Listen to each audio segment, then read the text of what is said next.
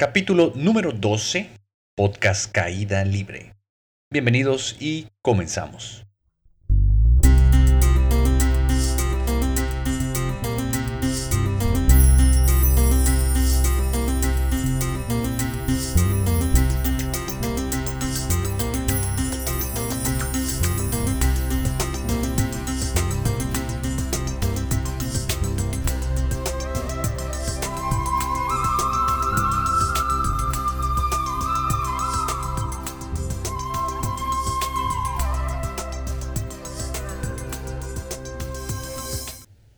Bienvenidos todos nuevamente a una entrada más de el podcast Caída Libre, su podcast espiritual de cabecera.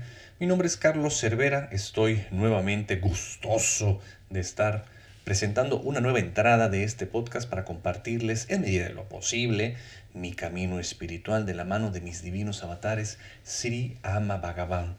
Este capítulo está patrocinado por Casa Sri Kalki, un hermoso y pintoresco lugar en Mérida, Yucatán, donde Daniel Mercado, José María Brizuela y un servidor, además de muchos servidores y otros meditadores, intentamos también, en medida de lo posible, compartir las enseñanzas, prácticas y talleres eh, enseñados por nuestros maestros y divinos avatares Sri Bhagavan, nuestros maestros, eh, quienes nos comparten la suprema luz del supremo amor.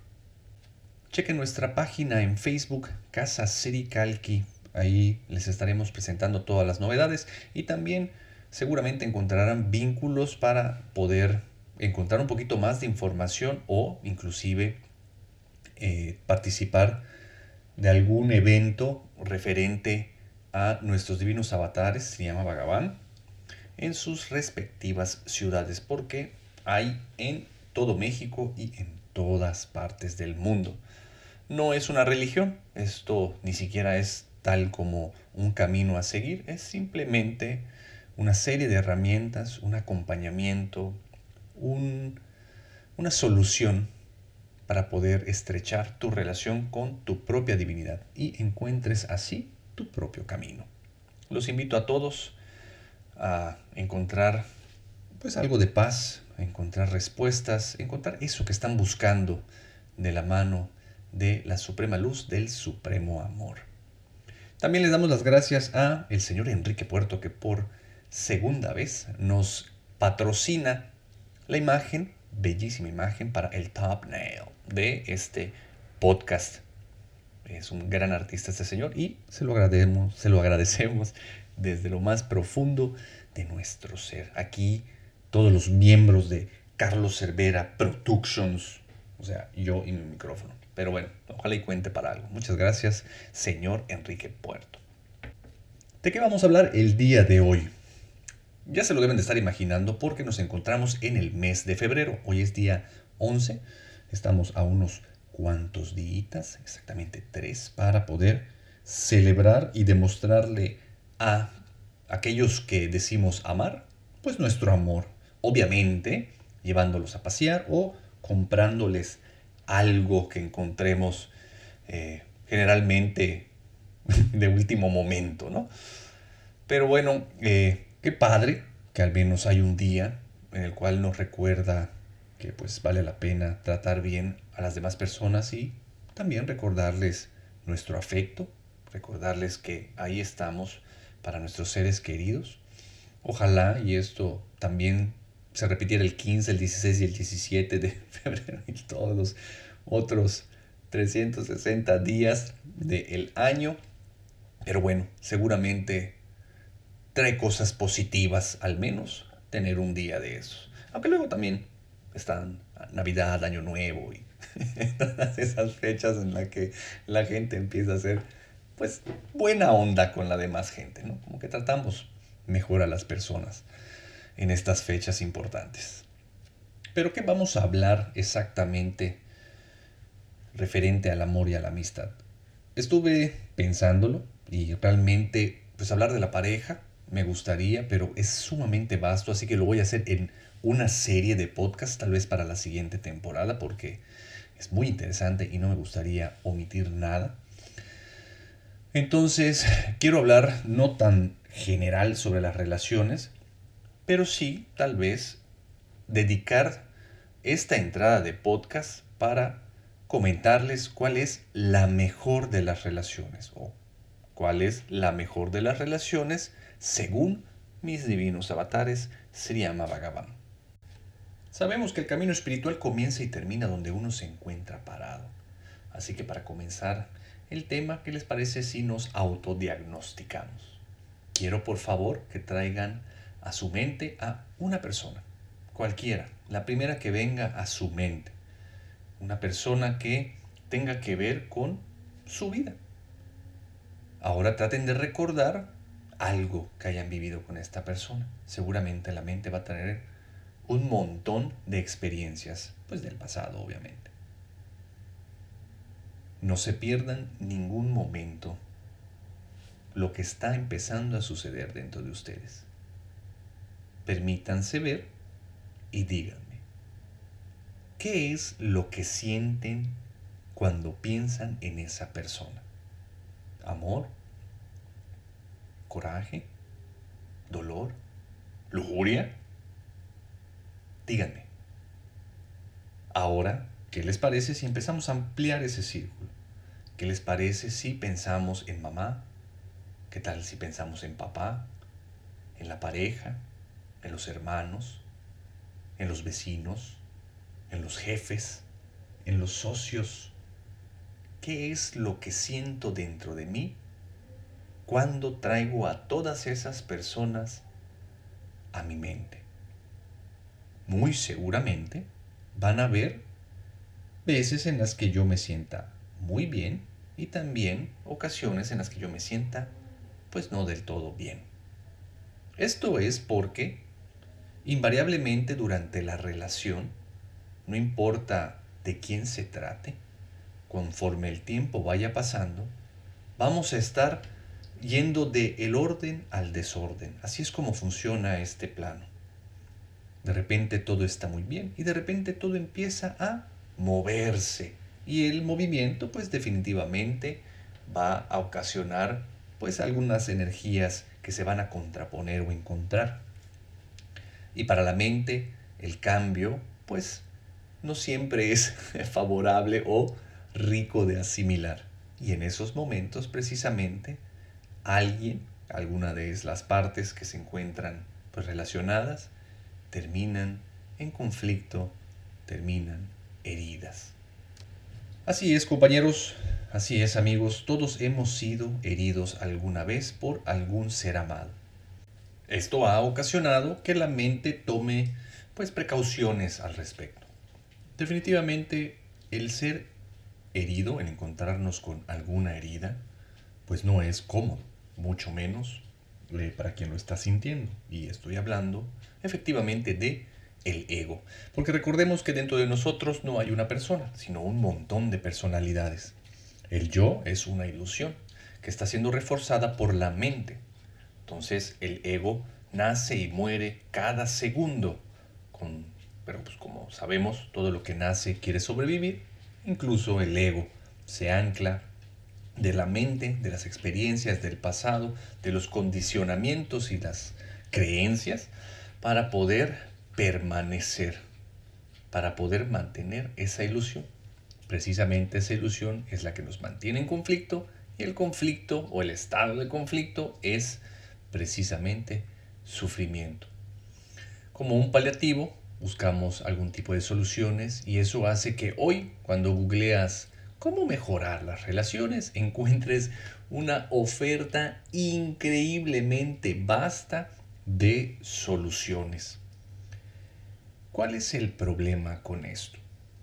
Estuve más o menos checando algunas respuestas y pues todo ya se resume a cinco puntos, cuatro motivos, encuentra la solución en dos pasos, lee el ebook gratis así. No digo que esto esté mal, pero así como te dan cosas positivas, te dan cosas muy simplonas, cosas que en, la mayoría de los casos no han traído soluciones positivas a largo plazo, no han surgido realmente soluciones de fondo. No, quiere decir que yo tenga la panacea, pero sí les quiero platicar pues de mi propia experiencia. Conforme fui creciendo, desde muy temprana edad, empecé a topar con situaciones, obviamente en mi familia, que me vulneraban y de alguna manera me dejaban con sensaciones y emociones que no eran del todo gratas para mí. Por la edad que yo tenía, no supe cómo realmente responder a estas situaciones. Comencé a generar una serie de programaciones como defensa. Entre esas fue el poder desarrollar pues eh, cerrar el corazón, actuar de manera defensiva, eh, algunas veces aislarme, dejar de encarar ciertas situaciones y también la peor de todas fue entrar muchas veces o eh, encontrar como una posible solución la indiferencia en mis relaciones y pues sabemos que la indiferencia es lo peor que puede suceder en una relación porque prácticamente la indiferencia mata a la relación. Entonces, si yo en lugar de utilizar estas experiencias para mi crecimiento, para mi autoconocimiento, me dedico a encontrar los problemas fuera de mí y a señalar a las demás personas como culpables de las emociones que estoy sintiendo, pues entonces mi crecimiento se va a reducir a cero. Voy a limitar mi crecimiento, lo voy a imposibilitar.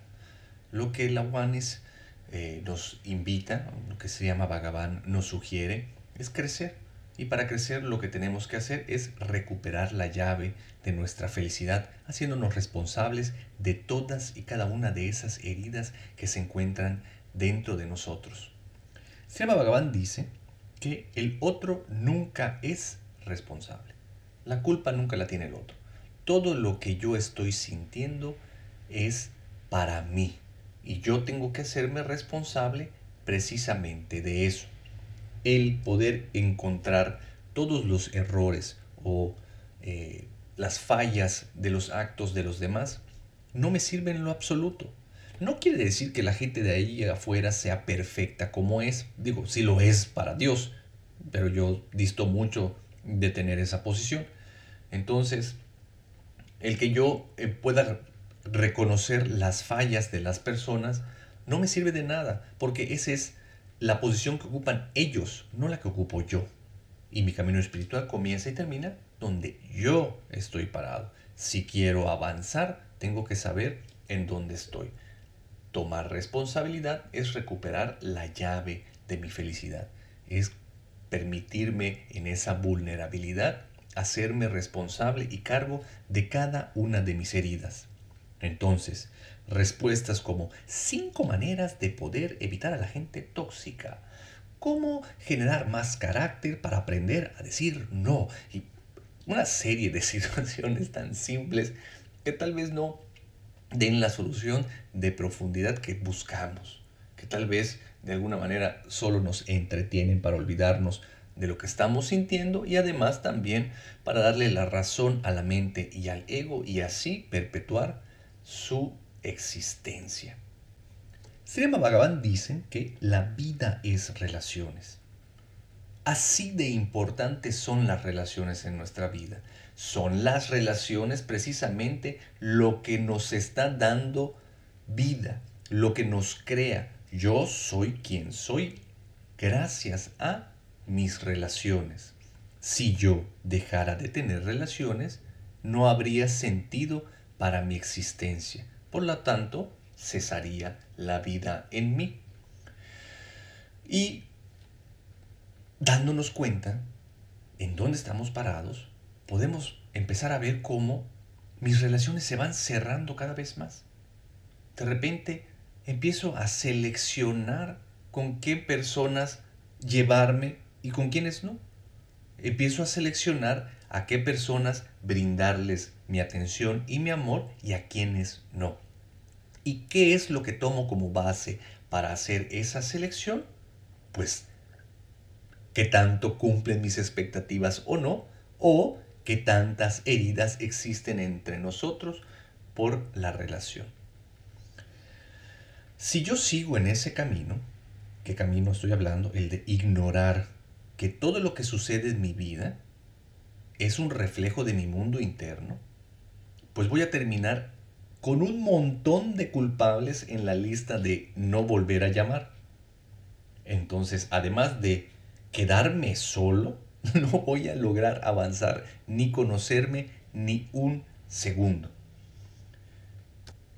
Entonces, me conviene comenzar a sanar esas relaciones, establecer de manera correcta las relaciones, sobre todo las más importantes como son papás, pareja, hijos, hermanos, familia y círculos cercanos, para poder experimentar la vida de manera más amplia, para poder realmente crecer mi experiencia de vida. ¿Por qué voy a sanar en todas las relaciones? Porque a mí me conviene. ¿Por qué me voy a poner vulnerable y hacerme responsable de las heridas que yo tengo? Para crecer. ¿Por qué me conviene a mí dejar de ver los defectos de los demás? Porque esos defectos los tengo yo. Todos los demás son un espejo para mí. Ahora, ¿cuál es la solución que Sri Bhagavan nos propone? Tenemos que encontrar cuál es uno de los principales factores que comienzan a lastimar las relaciones. Uno son las expectativas. Todos estos planes y las creencias que hemos ido heredando de relaciones anteriores, las heredamos de mamá, las heredamos de papá, las heredamos de la sociedad. ¿no? ¿A qué me refiero con esto? Bueno, pues que el hombre tiene que trabajar y mantener, la mujer tiene que quedarse en casa y cuidar a los hijos. Y sabemos que todo eso está cambiando, ¿no? Pero aún así hay un montón de creencias alrededor de esas otras creencias y queremos que la gente se encasille en eso. Queremos agarrar a las demás personas y a chocarlas, meterlas a la fuerza en esos cuadros de pensamiento. Lo que yo creo como real, lo que va a hacer esta situación es que le corto la, libertad a mis relaciones, le corto la libertad a las demás personas. No permito a la demás gente ser quienes son. La mente inmediatamente quiere conocerlo todo. ¿Estamos de acuerdo? Algo que llega por primera vez a nuestra vida, la mente lo identifica, lo etiqueta y lo almacena. Y cada vez que algo llega nuevamente a mí, busquen el récord a ver si hay algo parecido para machear la información y darle algo de sentido o continuidad a mis experiencias de vida. Es decir, que tengo una historia y que soy alguien. Entonces, de repente llega la persona tal. Y mi mente dice, esta persona es así, así y así. La etiqueto, agarro un enorme post-it de color fosforescente y pongo estos adjetivos y se lo pego en su frente. Entonces, aunque esta persona cambia, porque todo está en constante cambio y recordemos, no hay una persona ahí, sino un montón de personalidades en cada uno de nosotros. Cuando estas nuevas personalidades llegan con nosotros, no nos permitimos experimentarlas. ¿Por qué? Porque el tremendo post-it de color verde que tienen en la frente y que yo les pegué, no me permiten experimentarlas. Ahí es donde entra el desapego. Tenemos que desapegarnos de los juicios y los prejuicios que tenemos de todas las personas. Es verdad, han habido algunos inconvenientes en nuestras relaciones. Todas pueden ser útiles para mi crecimiento, pero tengo que recordar que una vez que yo crezco, puedo entonces darme cuenta de que nunca hubo una razón para perdonar porque ahí no hay nada que perdonar. Todo fue parte para mi crecimiento. Por lo tanto, puedo quitar el juicio de que esa persona me hirió porque es tal o cual y entonces continuar con nuestra relación desde cero, porque así deben ser las relaciones, desde cero, ya que todos empezamos desde cero con todos cada segundo. Esto me pasa todo el tiempo con mi esposa. Quiero juzgarla, quiero decir que ya la conozco, quiero decir que mi esposa es así, así, así y así. ¿Por qué? Porque ha hecho esto, esto, esto y esto otro. Cuando no es verdad, mi esposa es quien es momento a momento. ¿Qué es lo que me da como beneficio el poder verla como nueva cada segundo? Pues que tengo esposa nueva cada segundo. Entonces mi necesidad de variedad se corta inmediatamente. Puedo darme además eh, emoción porque quiero conocer a esta nueva mujer que tengo delante de mí cada momento. Tengo una nueva oportunidad de enamorarme de ella y ella de mí. Imagínate si yo pudiese entonces llevar esta misma idea a todas mis relaciones. Las heridas se caerían porque me daría cuenta que en realidad estoy herido por historias que me he generado. El sufrimiento son solo historias, dice Sriyama. También dice que todo lo que nosotros hacemos está motivado por la necesidad de amar y sentirnos amados. Todo en absoluto parte de esta necesidad. Yo quiero amar a alguien más y quiero que los demás me amen a mí. Obviamente, como no tenemos un manual sobre el amor ni los actos de amor, pues cada quien percibe y tiene una idea de amor diferente y entonces vienen los conflictos o los malos entendidos, ¿no? Y salimos entregando lo que tenemos y como todos tenemos heridas, seguimos hiriendo a los demás en el nombre del amor. Pero, nuevamente, si ahí no hay nadie, sino un montón de personalidades, ¿quién es quien se está hiriendo? Pues el ego. El ego que es una ilusión, que es una creencia. Entonces, ¿cómo le puedo hacer para bajarle tantito al ego en las relaciones? Uno, tratando de olvidar quién soy y quién es la otra persona. Para que quede más claro. Me estoy refiriendo a tratar de encontrar el desapego verdadero en nuestras relaciones. Empezando, por ejemplo, por los títulos. Tengo que olvidar quién es mi mamá. Tengo que olvidar quién es mi jefe. Tengo que olvidar quiénes son mis hijos, o al menos la idea que tengo de separación y posición superior o inferior con respecto a cada uno de ellos. Cuando yo digo mamá, obviamente, detrás de esta palabra vienen un montón de otros adjetivos y conocimientos que he ido acumulando alrededor de esta figura. Y algo que mamá siempre ha dicho es porque soy tu madre. Eso es una posición de autoridad. Y el ego pues no quiere ser eh, dominado no se va a dejar ser dominado. Lo que quiere de hecho es dominar. Entonces este tipo de posiciones nos hacen eh, entrar en los juegos del ego y complican todas las situaciones. ¿Cuáles son los seis juegos del ego? El primero es dominar a los demás. Quiere decir que yo voy a ponerme sobre ti. Y ahí es donde usamos esos títulos, porque soy tu jefe, porque soy mayor, porque soy más inteligente, porque llegué primero, porque barabim, barabam. El segundo juego del ego es negarse a ser dominado. Ah, no, no me voy a dejar dominar. Se está queriendo pasar de lanza conmigo. Porque soy tu madre. Ah, pues yo soy tu hijo, ¿no? Y barabim, El tercer juego del ego es estoy en lo correcto. Esto quiere decir yo tengo la razón, yo tengo la información correcta y te lo voy a demostrar porque estoy en lo correcto es que te estoy diciendo esto, porque estoy en lo correcto es que estoy haciendo esto otro. Eh, una diferencia con el tercer punto y el cuarto es que es a la inversa. En lugar de decir yo estoy en lo correcto, lo que voy a decir tú estás equivocado. ¿Por qué hago esto? Porque tú estás mal. ¿Por qué hago esto? Porque es por tu bien. ¿Por qué? Porque tú estás equivocado. En lugar de decir yo estoy en lo correcto, digo tú estás mal. Ese es el cuarto. El quinto habla de sobrevivir. Y eso es lo que debe de estar pasando dentro de la cabeza de muchos de los que están oyendo. Ah, no, no, no, yo no, yo no sufro ninguno de estos juegos del ego. Eso es sobrevivir. El ego se esconde para poder mantener su existencia y nos hace creer que nosotros no jugamos ninguno de los juegos del ego. Y el sexto es el encubrimiento. Supongamos que alguien les recomienda este podcast porque es buenísimo. Es buenísimo el podcast Caída Libre, te lo recomiendo, escúchalo. Luego ustedes lo escuchan y no les gusta. Y le dicen a esa persona que lo recomendó, la verdad no me gustó. Y esa persona, para encubrir su ego, dice, bueno, Lo que pasa es que tú no sabes de espiritualidad o tú no sabes de tal cosa. No, lo que pasa es que a ti no te caen bien los yucatecos y el acento aporreado de Carlos no te guste. Por eso no te gustó. El, porque el podcast es muy bueno.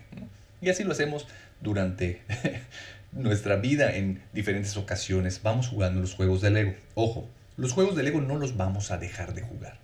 Siempre vamos a estar jugando alguno de estos juegos de Lego. Pero cuando uno se da cuenta que está jugando los juegos de Lego, inmediatamente el ego como que se tranquiliza, como que, ay, me cacharon en la torre. ¿Ahora qué hago? Y baja la intensidad de ese juego o deja de afectarnos de manera emocional tan fuerte el jugar estos juegos de Lego.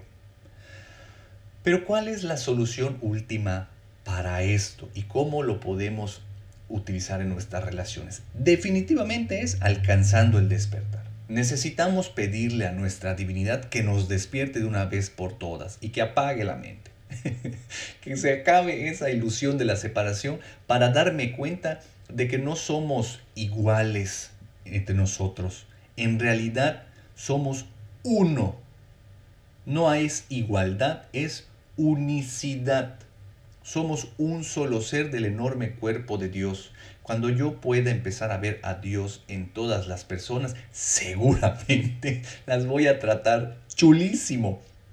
Porque amo a Dios, todos amamos a Dios. Entonces, esa es la solución última. Pero ¿qué puedo hacer en el Inter? Bueno, de eso es el título de este podcast. La mejor de las relaciones. ¿Y cuál es la mejor de las relaciones?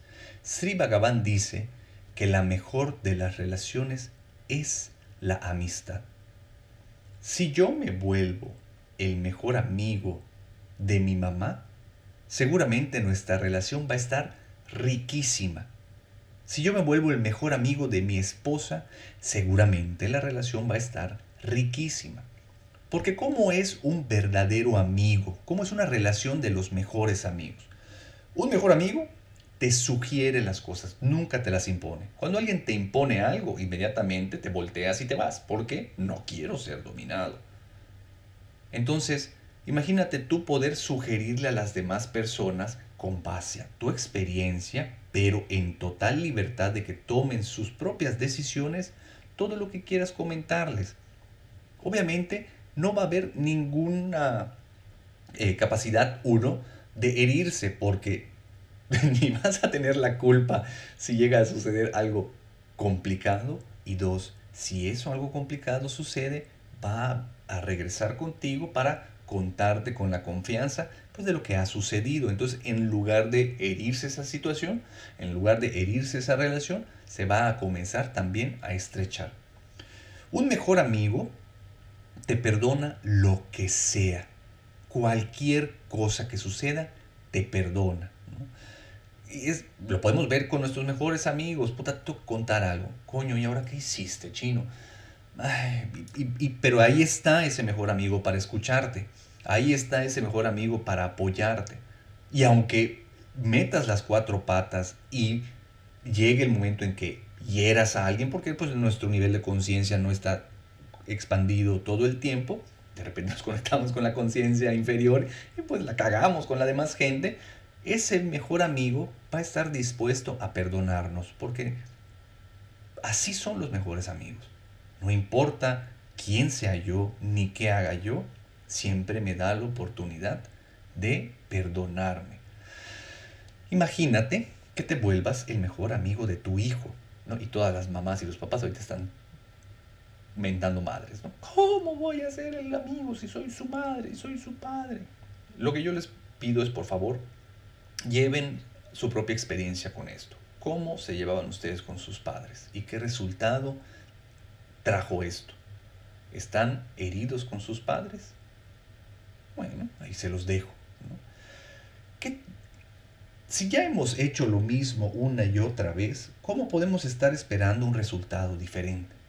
Si de repente llega a ustedes esta información y la oportunidad de comenzar una relación, la cual nunca me he tomado eh, el valor para, para hacerlo, para probarlo, es decir, ser amigo de mi madre, ser amigo de mi esposa, ser amigo de mi jefe, bueno, pues yo creo que vale la pena intentarlo y empezar a ver qué resulta de todo eso. Estoy seguro que te va a fascinar el resultado. Entonces, por lo general, nosotros hemos cerrado nuestro corazón a las emociones y a las relaciones. Dos, tenemos un montón de relaciones pendientes y en stand-by que necesitan de nuestra atención, porque si no, esas mismas relaciones se van a ir repitiendo a lo largo y ancho de nuestra experiencia de vida en nuevas relaciones. 3. Me conviene a mí hacerme responsable de mis heridas. Si sano la relación con mamá, voy a quitar obstáculos de mi vida. Si sano la relación con papá, voy a empezar a ver abundancia económica. Y además, como yo trato a los demás, la divinidad se relaciona conmigo. Imagínense tener de mejor amigo a la divinidad. ¿Qué te podría faltar? ¿Qué te daría pena pedirle? ¿O qué te negaría la divinidad? Absolutamente nada. Todo te lo daría. Porque así se portan los mejores amigos. Entonces vale la pena comenzar a experimentar con esta nueva postura en nuestras relaciones. Los invito a todos a convertirse en los mejores amigos de sus hijos, los mejores amigos de sus padres, los mejores amigos de su pareja. Van a ver cómo se vuelven más estrechas, más ricas, más libres esas relaciones. Y en una libertad, en una relación de libertad, sin apegos y sin expectativas, pues no cabe lugar para la mente, para el ego, ni tampoco para las heridas. Hasta aquí llegamos con el tema. Espero, por favor, que se den la oportunidad este 14 de febrero de experimentar esta nueva relación en sus vidas. Esa es la tarea de la semana. Prueben volverse los mejores amigos de todos los que están ahí afuera, empezando por sus relaciones más cercanas. Ya me contarán qué tal les va.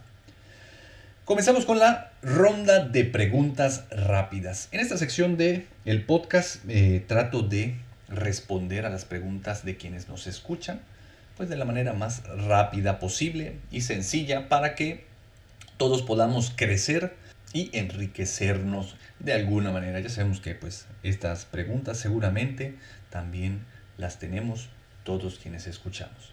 Y la primera pregunta bueno, la primera y la única pregunta que tenemos para el día de hoy es de Mariana de Mérida.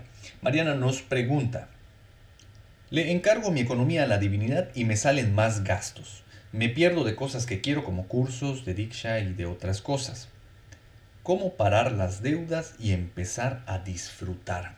Ok. Eh, está muy padre encargarle no solo tu economía, sino tu vida completa a la divinidad.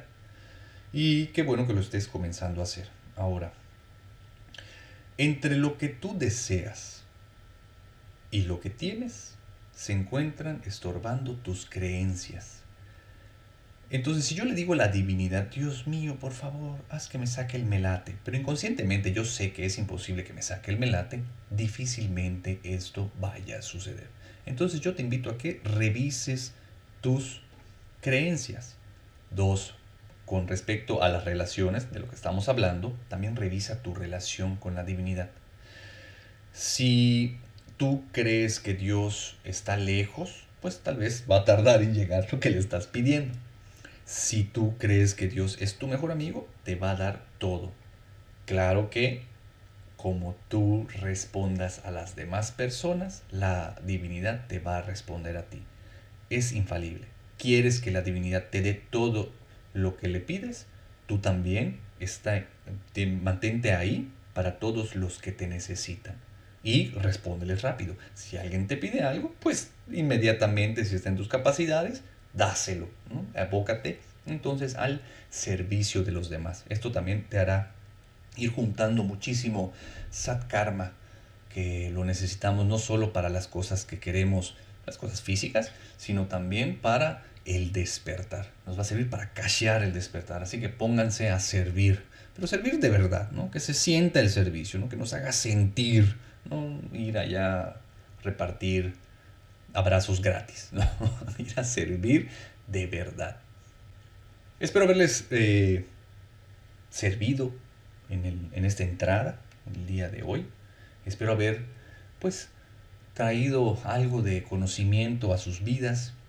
Espero que les sirva de algo lo que les comparto de mi propia experiencia en este camino espiritual. Y les agradezco mucho el que estén aquí, el que me escuchen, el que me den de su tiempo.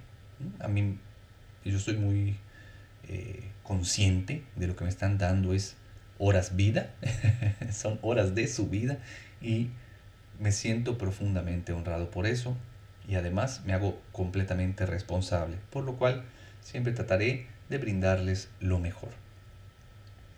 Por esta misma razón, entonces les reitero mis redes sociales, eh, las pueden encontrar en mi página web carloscervera.com. Eh, también están mis libros, les sugiero mucho que los compren. Los escribí con muchísimo amor y además basados en mi propia experiencia. Uno es para poder encontrar tu misión de vida y el otro es para poder liberarte de las adicciones mediante el despertar. Te orilla a pedirle a la divinidad el despertar. Les recuerdo también que entren a la página de Facebook de Casa Cericalqui. Todos los fines de semana tenemos talleres. También eh, tenemos de lunes a jueves a las ocho y media de la noche pláticas, prácticas y compartimos Diksha de la Suprema Luz del Supremo Amor. Entonces, para que estén atentos de las novedades que lleguen a Casa Srikalki, por favor, no dejen de seguirnos en Facebook. Compartan este podcast para que llegue a muchísimas personas. Si ustedes consideran que le puede servir a alguien que ustedes conozcan, pues qué mejor que compartirles este link y sugerirles que también me regalen un ratito de su tiempo. Y para terminar, va a haber el Bhagavan Fest. El 7 de marzo es el cumpleaños de Sri Bhagavan. Y en Monterrey, en Sintermex, va a haber un evento con más de 40 meditadores de la Suprema Luz, del Supremo Amor. Les súper recomiendo que lo chequen. Eh, la información la tiene Emanuel González Burciaga. También está en Facebook, es un gran meditador. Él está organizando este evento, también va a ser parte de los meditadores que van a dar esta mega bendición por el cumpleaños de Sri Bhagavan. Un día sumamente auspicioso, no se lo pierdan. Y también sigan sus redes sociales. Pues muchas gracias por haberme escuchado. Hasta aquí llegamos con el podcast del día de hoy. Nos vemos el próximo lunes. Si Dios quiere, si quiere, si quiere, yo creo que sí quiere. Nos vemos. Bye. No olvides suscribirte al canal, entra a mi página web carloselvera.com y sígueme en mis redes sociales. Este podcast ya se acabó. Nos vemos en el próximo.